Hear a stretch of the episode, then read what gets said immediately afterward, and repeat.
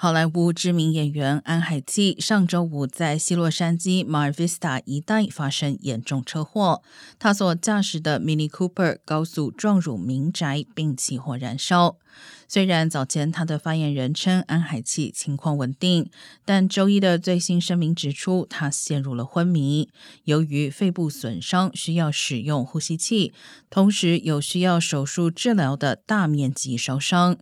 鉴于意外现场的情况，执法单位依循惯例取得了搜查令，对安海器进行验血，以了解他是否饮酒或服用药物。目前检验结果尚未出炉。